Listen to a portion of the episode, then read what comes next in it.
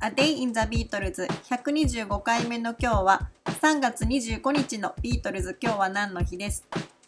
？1966年の3月25日アメリカで物議を醸した Yesterday and Today のブッチャーカバーの撮影が行われました。以前も話したことがありますがこのブッチャーカバーはビートルズが自分たちのアルバムをキャピトルレコードがアメリカ版にする際に無茶苦茶にするやり方に抗議する意思表示として作られたという説もありましたが、それがどの程度真実かどうかははっきりしません。確かにこの Yesterday&Today はビートルズのオリジナルアルバムの Help、ラバーソウル、リボルバーのアルバムの中から数曲ずつとシングル We Can Work It Out デイトリッパーの2曲を加えたちゃくちゃな編曲になっていてもしビートルズがそのような意図を持っていたとしても不思議ではありません。ジョンはイギリスではある程度自分たちにジャケットに対する権限はあったけれど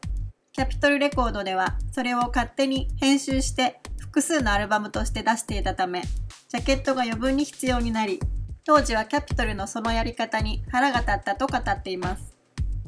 白衣を着たビートルズの4人が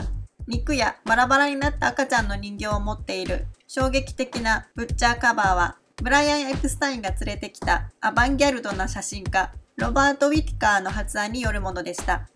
それまでのポップスターのアルバムのジャケットの常識を破りたいという意図で提案されたようですが特にジョージとリンゴは乗り気ではなかったようです。撮影風景の様子の画像を見ても生き生きして見えるのはジョンだけのような気がします。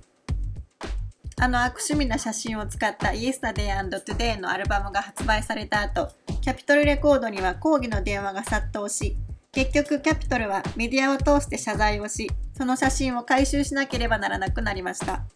ほとんどの場合、新しいカバーと取り替えられましたが、中には古い写真の上に新しい写真を貼り付けたバージョンもあったそうで、上の写真を剥がすとブッチャーカバーが出てくるということを気づいたファンが現れ、ブッチャーカバーはコレクターズアイテムとなりました。この Yesterday Today はアメリカのチャートで1位にはなりましたが、この騒動でかかった費用のせいで、キャピトルにとっては唯一赤字となったビートルズのアルバムになりました。A Day in the Beatles 125回目おしまいです。